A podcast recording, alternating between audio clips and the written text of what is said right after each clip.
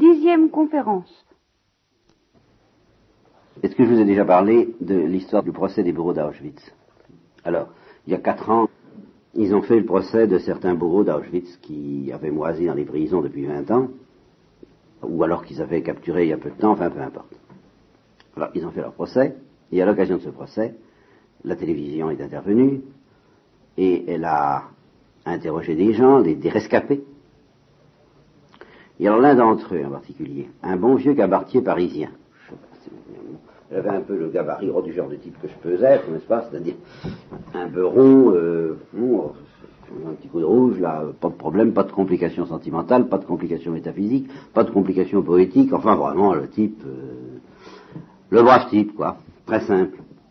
Alors, il a dit, à propos de ses souvenirs dans le camp de concentration, il a dit ce qu'il y avait d'étrange, c'est qu'on était obligé de devenir très bon ou très mauvais.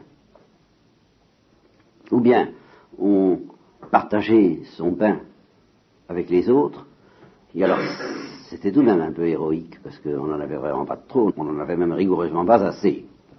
Alors on allait très loin dans ce sens-là, dans le sens de, la bonté, quoi. Il appelait ça la bonté, lui. Il appelle pas ça la charité, le don de soi et les grands mots qu'on emploie, ou que j'emploie moi-même quand je parle d'oblation. Euh, disons la bonté. Alors on allait jusqu'au bout. Ou bien alors, on devenait un loup. Un véritable loup qui se battait pour une croûte de pain et qui n'hésitait pas à, la limite à trucider les autres ou à les laisser crever de faim sous, nos yeux pourvu que moi, j'ai à manger. On devenait une bête. Et alors, il ajoute ça qui est fantastique. Il dit, et ceux qui devenaient des loups étaient désespérés. Parce que ils savaient pas qu'ils étaient comme ça. Ils savaient pas qu'ils étaient des loups. C'est justement ces événements, ce camp de concentration, qui ressemble à un événement extrême, à un événement du bout du monde, quoi, vous voyez, quelque chose où on est mis au pied du mur, et là on est obligé de choisir. Et alors il découvrait qu'ils ben, étaient en train de se fixer, justement. Ils étaient en train de se fixer dans le mal. Et c'est ça qui est éternel, parce que nous avons une âme immortelle qui a la dignité de pouvoir se fixer éternellement dans une certaine attitude. C'est tout. Et une fois que vous êtes fixé dans une attitude, aucune force au monde ne peut vous déloger de cette attitude parce que l'amour est libre. Et le refus d'aimer aussi, c'est libre. Et alors, une fois que vous êtes enfermé là-dedans, vous n'en bougez plus. Et ce qui a confirmé cette impression pour moi, c'est le visage des bourreaux. Parce qu'à la télé, on nous a montré aussi le visage des bourreaux qui étaient mis en accusation. Et auxquels on essayait de démontrer qu'ils étaient des monstres. Et j'avais l'impression très nette que euh, ils étaient enfermés comme dans du plexiglas, comme Eichmann, justement, un de ces bourreaux, et que le peuple d'Israël a jugé. Il était enfermé dans du plexiglas pour que les, balles de revolver ne puissent pas l'atteindre, parce que les Israéliens auraient pu être euh, violemment excités contre lui et essayer de le descendre. Et comme il fallait qu'il soit tué légalement, condamné à mort légalement, il fallait surtout pas qu'il soit descendu pendant le procès. Alors on l'avait enfermé dans du plexiglas. Eh bien, eux, ils avaient enfermé leur âme dans du plexiglas. Ils pouvaient dire tout ce qu'on voulait. Jamais ils ne capituleraient. Ça se voyait sur leur visage. Ils étaient glacés, ils ne voulaient pas le savoir. On pouvait dire n'importe quoi, cause toujours tu m'intéresses, non, je ne bougerai pas. Absolument, à aucun prix. Alors on pouvait s'adresser à eux, on avait affaire à des morts. Hein, il y a une histoire complètement idiote que j'ai lue récemment d'un médecin qui examine un moribond ou un mort avec son stéthoscope. Vous savez ce que c'est Ce qui ausculte le cœur. Et alors euh, la légende dit euh, qu'il entend dans le stéthoscope il n'y a plus d'abonnés au numéro que vous avez demandé.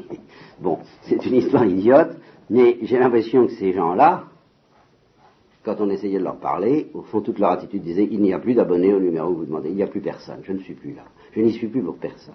J'ai décidé de ne plus communiquer. C'est ça l'enfer. J'ai décidé que vous n'aurez plus affaire à moi. Jamais. Bon. Alors, il y a des grands problèmes qui se posent. Et la misère des hommes, la souffrance des hommes, justement, vers lesquels on nous dit il faut faire quelque chose, il faut s'échauffer, il faut s'exciter, il faut faire des, Bien sûr qu'il faut faire des choses, mais surtout il faut réfléchir. Parce que je, je, maintiens que le premier devoir que nous avons en face de la souffrance des hommes, c'est pas de faire telle ou telle chose matérielle. Bien sûr, il faut le faire, mais de toute façon, qu'est-ce qu'on fait quand on fait quelque chose de matériel? C'est vraiment une goutte d'eau dans la mer, une goutte d'eau dans l'océan. Hein, en très peu de choses. Même l'abbé Pierre, les chiffonniers d'Amaüs, ça ne change pas la face de la planète. Ça ne change rien d'un point de vue des économistes. Rien. Il faut le faire.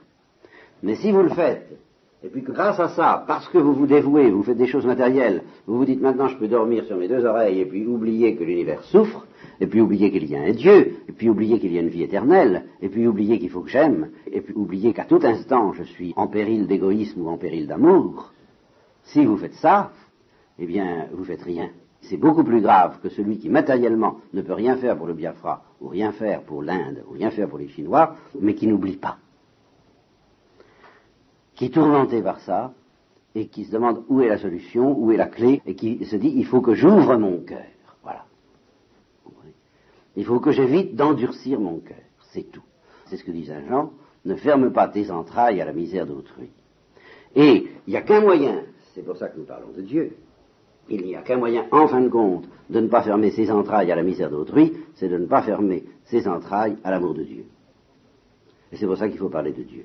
Alors vous me direz que quelquefois, vous rencontrerez dans votre vie, ça vous est peut-être déjà arrivé, des hommes qui ne croient pas en Dieu, qui disent je suis athée, où je suis, je suis euh, agnostique, comme on dit, c'est-à-dire je ne sais rien, je ne crois rien, je, n'ai aucune idée, de, je ne suis pas fixé, je vous disais tout à l'heure, je ne suis pas fixé au sujet de Dieu, et puis qui font preuve d'une bonté considérable, comme le petit cabaretier que je visais maintenant. Au fond, il croyait peut-être pas à l'existence de Dieu quand il était arrivé en concentration, et quand il en est sorti, il n'y croyait peut-être pas non plus.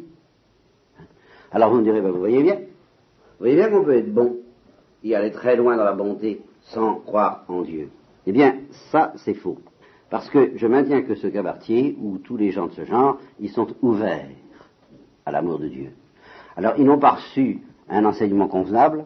Il y a des préjugés dans leur esprit qui peut-être ont été infligés depuis leur enfance à leur intelligence, alors ils ne peuvent pas voir. Ils sont encore dans une certaine obscurité et même dans des ténèbres. Mais leur cœur est ouvert à l'amour de Dieu. C'est ça qui compte. Vous, avec l'enseignement que vous avez reçu, ben, vous ne pouvez pas euh, dire que votre cœur est ouvert à l'amour de Dieu si vous ne vous intéressez pas à entendre parler de Dieu. C'est pour ça que nous parlons de Dieu. Voilà. Ceci, c'est une, euh, introduction à ma sauce, c'est-à-dire qui euh, a pris presque toute la séance. Alors je vais tout de même commencer à vous dire ce que je voulais vous dire aujourd'hui. Nous reprenons l'histoire du genre humain, c'est ce que nous avons commencé à faire depuis les origines, c'est-à-dire depuis il y a 500 000 ans environ, jusqu'au Christ. Tout ce que je vous dis là, c'est pour arriver à parler du Christ.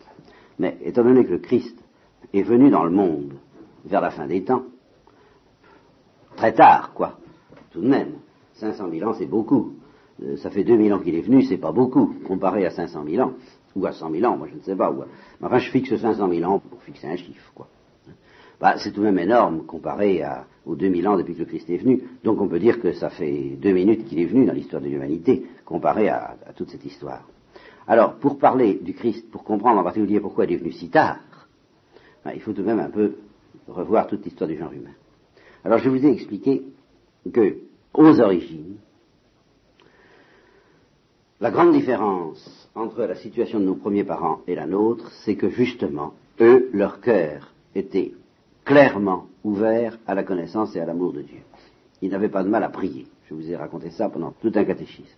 Prier, c'était facile et ils avaient l'évidence de l'existence de Dieu, et ils avaient une sorte d'évidence de l'amour de Dieu pour eux. Ils sentaient que Dieu était leur Père.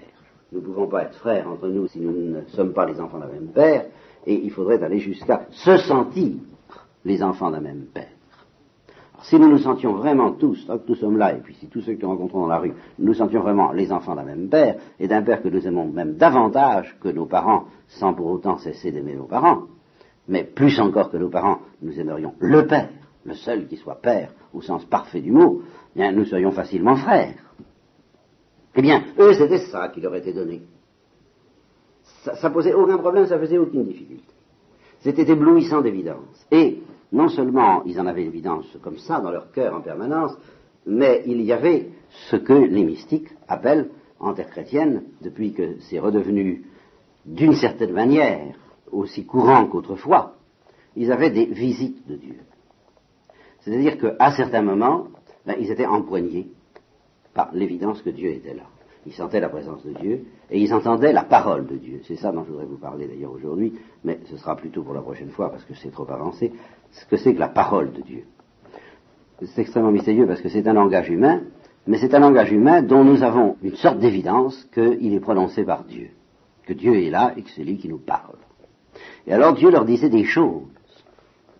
C'est ce qu'évoque la Bible quand elle dit que Dieu visitait l'homme à la brise du soir. C'est une évocation poétique. Ça veut dire qu'ils étaient en communication fréquente et plus ou moins intense. L'homme pensait toujours à Dieu, sans difficulté. Il était tout le temps en, élan vers Dieu. Et ensemble, ils étaient en élan vers Dieu. Euh, Adam et Ève, si vous croyez au premier couple comme moi, ou plusieurs, si vous croyez à plusieurs couples, c'est une autre histoire que je n'aborde pas ici pour le moment. Mais ensemble, ils allaient vers Dieu, mais ça ne veut pas dire qu'il sentait la présence de Dieu à tout moment. Et en particulier, j'ai l'impression, ne peux pas très bien justifier cette impression, je vous la livre telle qu'elle, euh, que pendant le sommeil, c'est à ce moment-là qu'ils avaient le plus facilement la visite de Dieu.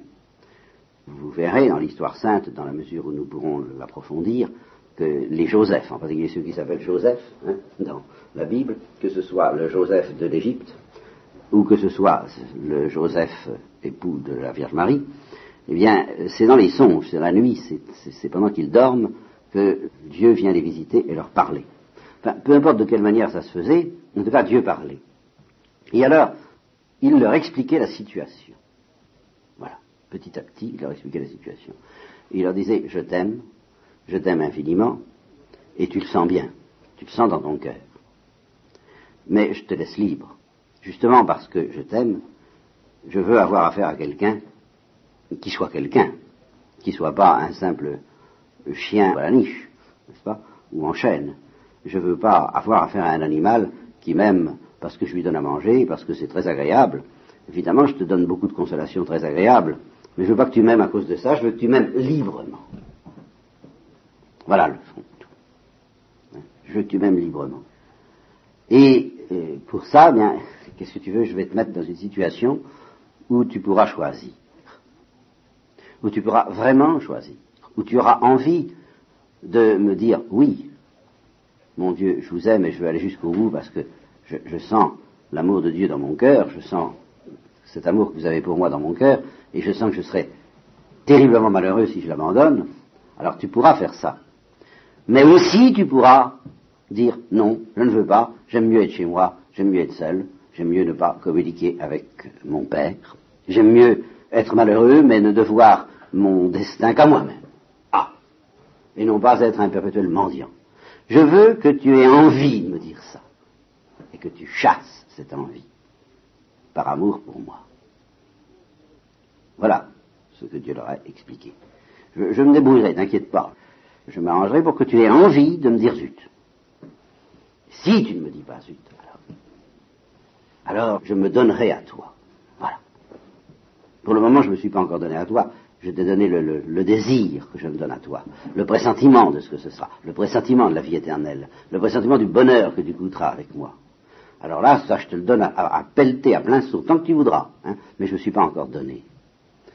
Quand je me serai donné, tu seras dans la lumière, tu seras de l'autre côté, tu auras passé le, tu auras franchi le cap, tu subiras une métamorphose formidable, quelque chose de plus formidable que ce que nous appelons la mort maintenant. Hein, l'invasion de la gloire dans, l'âme et dans le corps, c'est quelque chose d'inouï. Et de redoutable et qui fait peur. Hein. ça, ça n'est pas simplement magnifique. Et c'est justement pour ça que tu seras tenté, c'est ce que Dieu toujours lui explique, tu seras tenté peut-être de m'envoyer promener, parce que pour faire le voyage, hein, la fusée interplanétaire, il faut euh, se faire tout petit il faut renoncer à l'exercice de ta liberté dans une certaine mesure. Pendant quelques instants, tu le retrouveras de l'autre côté, comme on retrouve les bagages à la fin du voyage, après les avoir mis à la consigne. Laissez les bagages à la consigne, vous les retrouverez au bout. Mais il faut quand même les laisser à la consigne. Pour faire le voyage, il faut te faire tout petit, il faut abandonner ta liberté, il faut renoncer à tous tes droits. Parce qu'après tout, tu as les droits d'une personne libre. Ben, tout à fait d'accord, je les respecte, tes droits. Mais si tu veux faire le voyage, je suis obligé de te demander de me les donner librement. Hein? Exactement, quelqu'un qui fait une escalade, hein, il a le droit d'aller où il veut. Le guide lui dit, moi je vous préviens, si vous ne renoncez pas au droit imprescriptible que vous avez d'aller où vous voulez, bah, vous allez tomber dans le précipice, je vous préviens, c'est une affaire. Hein. Je vous conseille de renoncer à vos droits et de me faire confiance et d'être docile. Vous voyez? Je vous le conseille, je ne l'exige pas. Mais je vous dis, si vous voulez faire l'escalade avec moi, et si vous ne voulez pas vous casser la figure, eh bien, renoncer au droit que vous avez, effectivement, dire, tiens, vous allez par là, tiens, oh, euh, Et, quand je vous dirai, non, on va faire l'escalade de telle manière, je vais lancer le piton à tel endroit, vous allez vous mettre à tel endroit, eh bien, me dire, eh bien, sur ta parole, je consens. Hein. Ce que le Christ dit à Pierre, quand tu étais jeune, tu mettais ta ceinture toi-même, tu te serrais la ceinture toi-même, et puis tu allais où tu voulais. Mais quand tu seras vieux, c'est un autre qui serra ta ceinture et qui te mènera là où tu ne veux peut-être pas. Eh bien, d'une certaine manière, pour faire une escalade, il faut accepter ça. Il faut accepter justement qu'on nous encorde. Et qu'un autre nous encorde et puis qu'il nous emmène où lui il veut.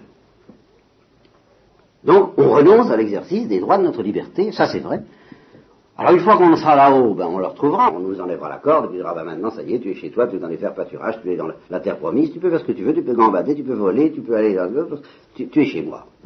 Mais pour le moment, pour le temps du voyage, je te demande de renoncer à ta liberté, de me la donner par amour. C'est tout. Et je te le demande en telle sorte que tu aies vraiment la tentation de me dire non, de m'envoyer promener, parce que c'est dur de renoncer à sa liberté. Et que tu comprennes très bien que si tu ne veux pas renoncer à ta liberté, tu ne peux pas faire le voyage. Par conséquent, si tu ne veux pas renoncer à ta liberté, tu me diras, ben non, j'aime mieux, mieux encore renoncer au voyage, mais je reste libre. Voilà. Eh bien, je vais m'arranger pour que, en effet, tu aies le choix. Tu vois, je n'agis pas comme un tyran vis-à-vis de toi. Je ne te dis pas, je suis le maître, il faut que tu te soumettes. Mais non, au contraire, je te laisse parfaitement le droit de faire ce que tu veux, je te demande d'y renoncer un instant pour être capable de franchir l'abîme que moi seul je peux te faire franchir. Tu ne peux pas le franchir toi-même. Par conséquent, pour le franchir, cet abîme, pour passer de l'autre côté, pour aller dans la gloire, pour passer dans la gloire, il faut que tu renonces à ta liberté. Un instant. Mais totalement. Alors là, totalement. C'est ça l'obscurité de la foi. C'est ça l'épreuve de la foi. Voyez Faire confiance à Dieu au point de faire ce qu'il veut et non pas ce que nous voulons. Un instant. Eh c'est une grosse tentation, c'est une grosse épreuve, c'est très dur. La preuve que c'est dur, ben, c'est que malgré toutes les avances que Dieu leur faisait, malgré qu'il n'y avait pas de souffrance, autre que celle-là, renoncer à sa liberté pendant un instant, il n'y avait pas d'autres difficultés bien, nos premiers parents, ils ont triché. Je ne dis pas qu'ils ont dit non, c'est les anges qui ont dit non. Certains anges qui sont devenus les princes des ténèbres, j'y crois. Ceux-là, alors, ils ont vraiment dit non. Oh, les hommes ne sont pas assez forts et puissants pour dire non d'une manière aussi implacable, mais ils ont triché. Ils ont dit oui, euh, enfin, peut-être, euh, il doit y avoir moyen tout de même de fricoter et de s'emparer de la vie éternelle, ce fruit de l'arbre de la science du bien et du mal, par nous-mêmes. Par nous-mêmes. C'est-à-dire, tout simplement, sans perdre le contrôle des opérations, sans perdre le droit de faire un peu ce qu'on veut, en restant un peu aux commandes de l'appareil. L'appareil, c'est nous-mêmes, c'est notre âme. Vous voyez Nous sommes aux commandes. C'est ça notre dignité et notre droit. C'est que nous avons une destinée et une vie qu'on peut comparer à une automobile ou à un avion, et puis notre liberté est aux commandes. C'est elle qui pilote. Et c'est nous, en effet, qui sommes responsables de notre existence. Nous sommes au pilotage. Et c'est là que Dieu nous dit, laisse-moi les commandes pendant cinq minutes. Vous savez, comme autrefois, quand il y avait le canal de Suez, ben, il y avait le capitaine du navire, il conduisait son navire jusqu'au canal de Suez, et c'est exactement ça. Et alors on lui disait, là, pour franchir le canal de Suez, vous ne pouvez pas. Ça, c'est trop calé. Vous ne pouvez pas. Alors il faut laisser un pilote spécialisé, qui était en permanence au canal de Suez, prendre le gouvernement du navire. Et le capitaine, il n'avait plus droit à rien. Il abandonnait les commandes, c'est un autre qui conduisait le navire pour franchir le canal de Suez. Eh bien, il faut qu'on franchisse un canal, le canal entre Dieu et nous, et pendant le temps où on franchit le canal, il faut qu'on abandonne les commandes. C'est-à-dire qu'on donne sa liberté, qu'on ferme les yeux, et que Dieu se mette au poste de pilotage, lui, tout seul, et qui nous conduise, lui. Ben, c'est dur. C'est dur d'abandonner complètement la conduite de sa vie. De renoncer complètement à être libre de choisir où on va. C'est dur. Ben, c'est tellement dur qu'ils n'ont pas dit non, mais ils ont dit qu'il doit y avoir quand même un moyen d'obtenir, de franchir le canal. La nuit, je pourrais continuer la parabole de cette manière-là, si vous voulez. Dieu leur dit demain à 4 heures, on franchira le canal, c'est moi qui prendrai les commandes. Et alors je suppose la tentation, euh, d'Adam et Ève, c'est que le serpent leur a dit, mais si vous pouvez y arriver par vous-même, profitez de la nuit, et puis euh, essayez de franchir, vous y arriverez. C'est parce qu'il est jaloux de ses droits qu'il ne veut pas vous laisser franchir euh, vous-même le canal. Et il, veut que ce soit lui, mais vous, vous êtes capable d'y arriver. Si, si, si, si, vous, vous ne mourrez pas. Et alors, ils se disent, bon, bon, on ne va pas lui dire non, on ne va pas lui faire de la peine, on va faire ça en douce, hein, et puis on va franchir le canal nous-mêmes. Voilà. Ce qu'ils ont fait? Ils savaient que ce qu'on appelle le fruit de l'arbre de la science du bien et du mal, qu'est-ce que c'est? Bah, Je ne sais pas, quelque chose de très mystérieux qui devait ressembler à l'Eucharistie, hein, quelque chose qui il suffisait. Vous savez très bien que manger certains végétaux, ça peut nous mettre dans un drôle d'état, par exemple les champignons hallucinogènes, la marijuana, tous ces trucs-là, bon ben ça donne des paradis artificiels, justement. Eh bien c'était un fruit, Dieu leur a dit, ce fruit-là, vous ne pouvez pas y manger de vous-même, parce que ça a des effets terribles. Moi, je vous le ferai manger. Moi Laissez-moi aux commandes. N'y touchez pas. Moi, je ferai ce qu'il faut. Et vous ferez le voyage. Alors, ils sont du rond de pouvoir y arriver. Et ils ont mangé eux-mêmes. Voilà.